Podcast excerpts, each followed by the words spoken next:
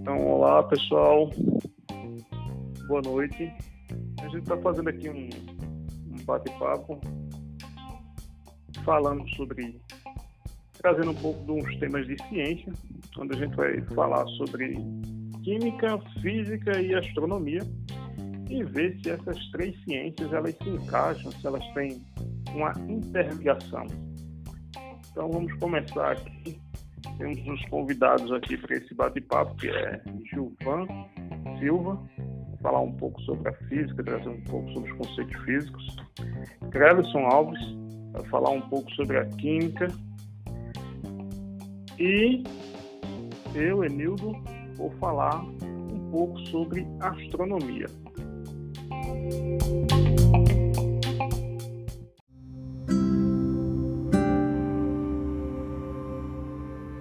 Então, a astronomia é a ciência mais antiga, né, já estudada.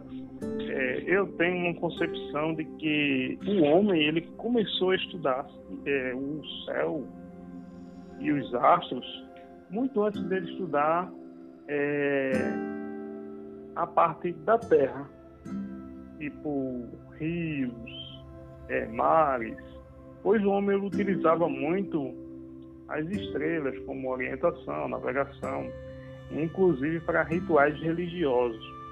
A astronomia ela sempre foi interligada ao homem. Assim, né, de certa forma, foi muito ela foi muito primordial na vida humana. Então, o que é que a astronomia nos traz para os dias de hoje? Né? Como ela é pouco falada, pouco exibida nos cursos do ensino médio, ela é fundamental para a gente entender algumas coisas que acontecem no universo. Por exemplo, o nosso sistema solar nosso sistema solar ele funciona como um relógio, como se fosse uma engrenagem. Né? Tudo funciona perfeitamente, tudo está no seu devido lugar. Isso ocorre devido à força gravitacional, para ser mais exato, o campo gravitacional de cada planeta.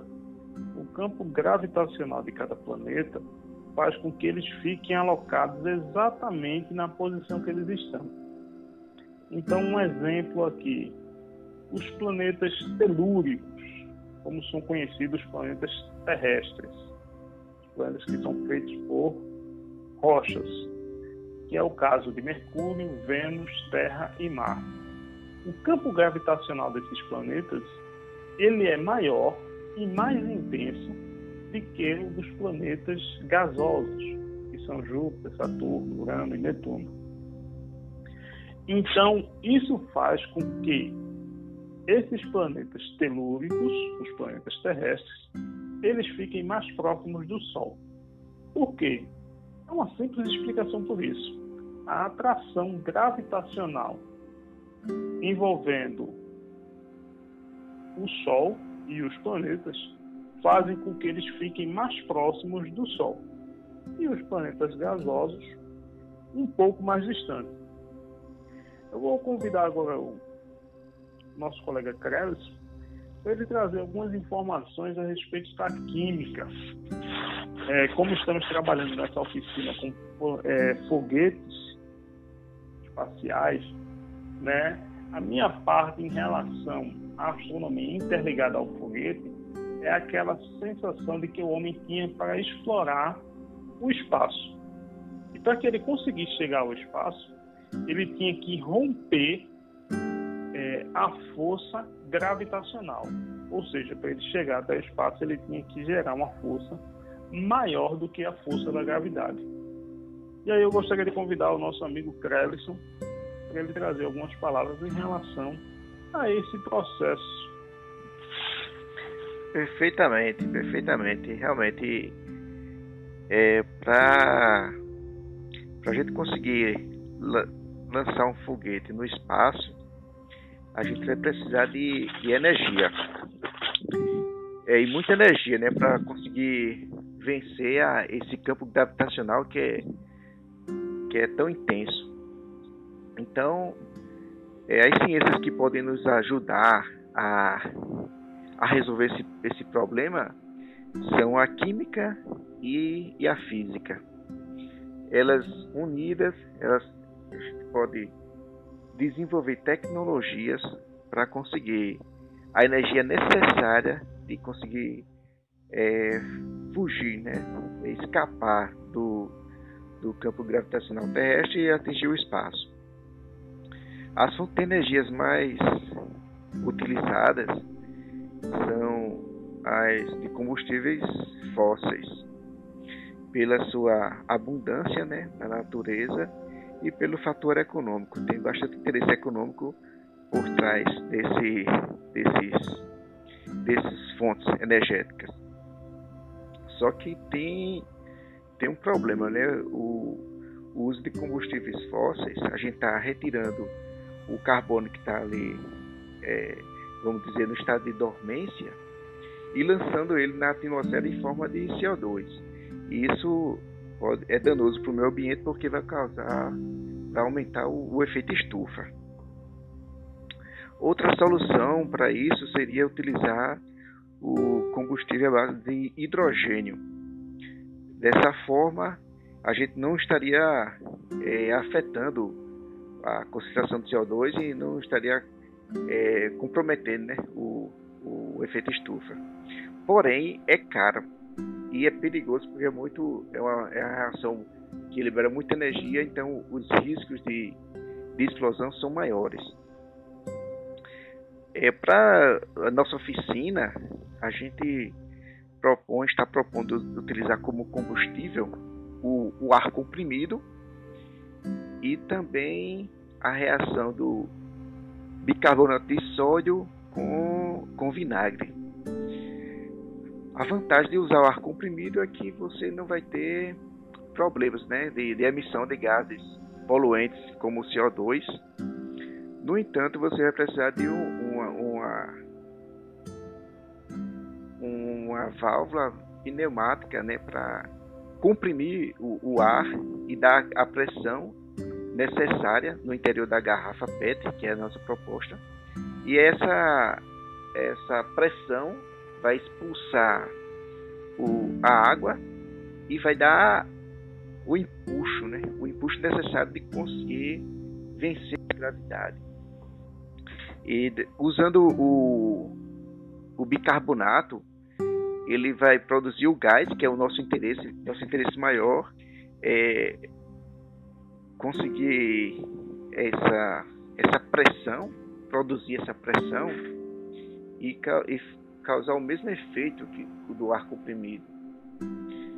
É, essa reação ela, ela é feita através da, do, do ácido acético, que a gente pode encontrar no vinagre. E é, a vantagem é que é, é fácil você encontrar e é barato. O vinagre, tanto bicarbonato também de sódio, você consegue encontrar no, em farmácias, supermercados, então está bastante acessível. E o custo é barato. Então cai na mesma questão dos, dos, eh, dos combustíveis fósseis. É a, a viabilidade econômica que que mantém essa, essa ideia viável. Agora eu gostaria de perguntar a Gilvan que ele nos ajudasse a compreender a parte física, né? O que é que faz com que um foguete consiga é, vencer, vencer a gravidade e, e como a gente pode descrever esse movimento? É, muito bem, é, boa noite, né? É, já aproveitando aí o gancho dos colegas Clérison e Emildo, Emildo primeiro lançou, é, será que essas três ciências, é, a astronomia, a química e a física, têm algo em comum? É, primeiro, a gravidade é, é, o primeiro ponto aí que a gente tem a, a relação entre os três, né? É, se não fosse a gravidade, possivelmente você que está ouvindo esse áudio agora, é, pode estar sentado, provavelmente, ou até em pé. Se não fosse a gravidade, não estaria aí sentado ou em pé, né? É, então a gravidade aí é um, dos pontos muito importante, tanto na, na, física em si, como na astronomia e também na química, né? É, como o Clérison falou, é, a gente tem aí um campo gravitacional, né? Esse campo gravitacional ele precisa de, de que seja vencido para que é, o objeto, no, no, nosso caso, o, o foguete, suba, né? E essa trajetória que, é, do nosso foguete é uma trajetória parabólica. Então, a primeira pessoa, o primeiro físico que observou esse tipo de movimento foi Isaac Newton. É, e, posterior a isso, é, ele conseguiu postular as três leis, né? E a lei da gravitação universal. Então, vejam bem, é, primeiro ponto, a, todo corpo tem a inércia, a primeira lei de Newton, né? Ele, ele tem de permanecer em repouso ou em movimento, desde que uma força é, mude seu estado ou de repouso ou de movimento, certo? Então a garrafa está paradinha, se não tiver uma força é, para colocar ele em movimento, ele não vai entrar em movimento. No caso da pressão, que Clérison falou, é, dentro da garrafa forma uma pressão. A gente sabe que pressão é força dividida por área. Então, quanto maior a pressão, maior a força. Aí a gente entra na segunda lei de Newton, força é igual a massa vezes aceleração, né?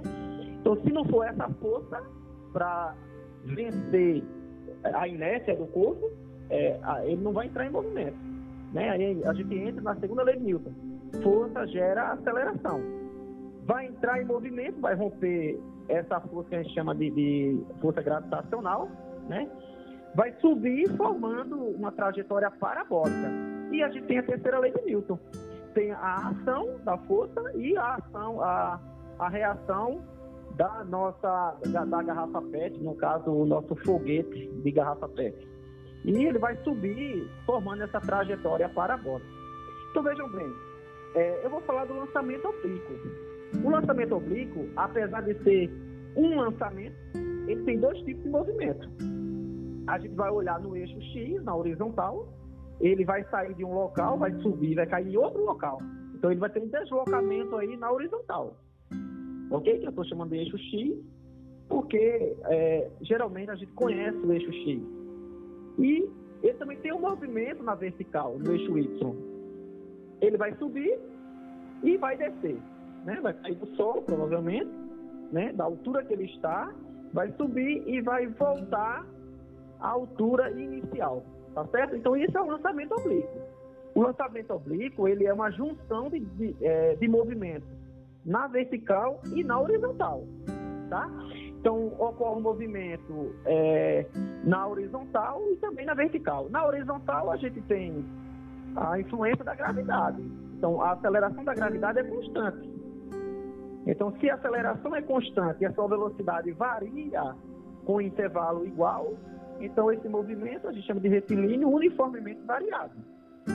Certo? O movimento retilíneo, é, retilíneo quer dizer trajetória reta, é, uniformemente quer dizer único, é, constante, né? A nossa velocidade vai variar constante, com uma constante. Então a variação da velocidade é constante, tá? E a aceleração da gravidade, ela é constante. No caso do movimento horizontal, que eu chamei de eixo X, né, para a gente identificar melhor, a gente não tem a influência da gravidade. Tá? Então a gente tem um deslocamento na horizontal, ele vai sair de um ponto e vai para outro ponto. Tá?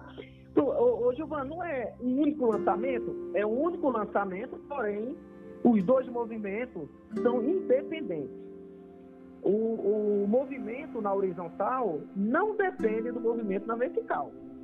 Como eu falei antes, apesar de ser um único lançamento, a gente tem aí dois tipos de movimento. Um tem influência da gravidade e o outro não tem influência da gravidade. Quando a, a aceleração é nula, a gente chama de movimento uniforme. Velocidade única, aceleração nula é, na verdade, velocidade única, é, diferente de zero, tá? Constante. Na verdade, é uma velocidade constante, tá certo? É, essa palavra única talvez não seja assim a ideal, mas é, é uma a velocidade ela é constante, certo? Então é isso. Quando a gente vai usar as funções horárias. Para o movimento vertical, eu vou usar a, a, as funções horárias que é, envolvem a gravidade, a aceleração, no caso. Tá?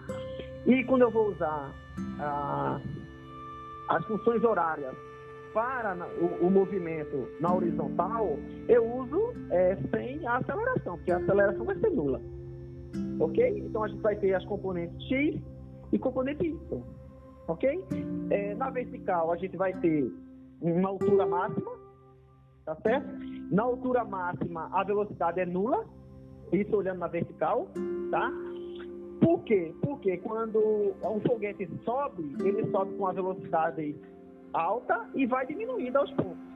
A partir do momento que ela começa a subir, a sua velocidade começa a diminuir. Quando atinge a altura máxima, é, a velocidade é zero, certo? E quando ele começa a cair, a sua velocidade começa a aumentar de novo. Certo, pessoal? Legal, show de bola, João. Então, pessoal, essa daí é só uma palhinha do que tem na nossa oficina. Então, vocês podem ver que astronomia, química e física não está em universos diferentes. Elas estão bem unidas.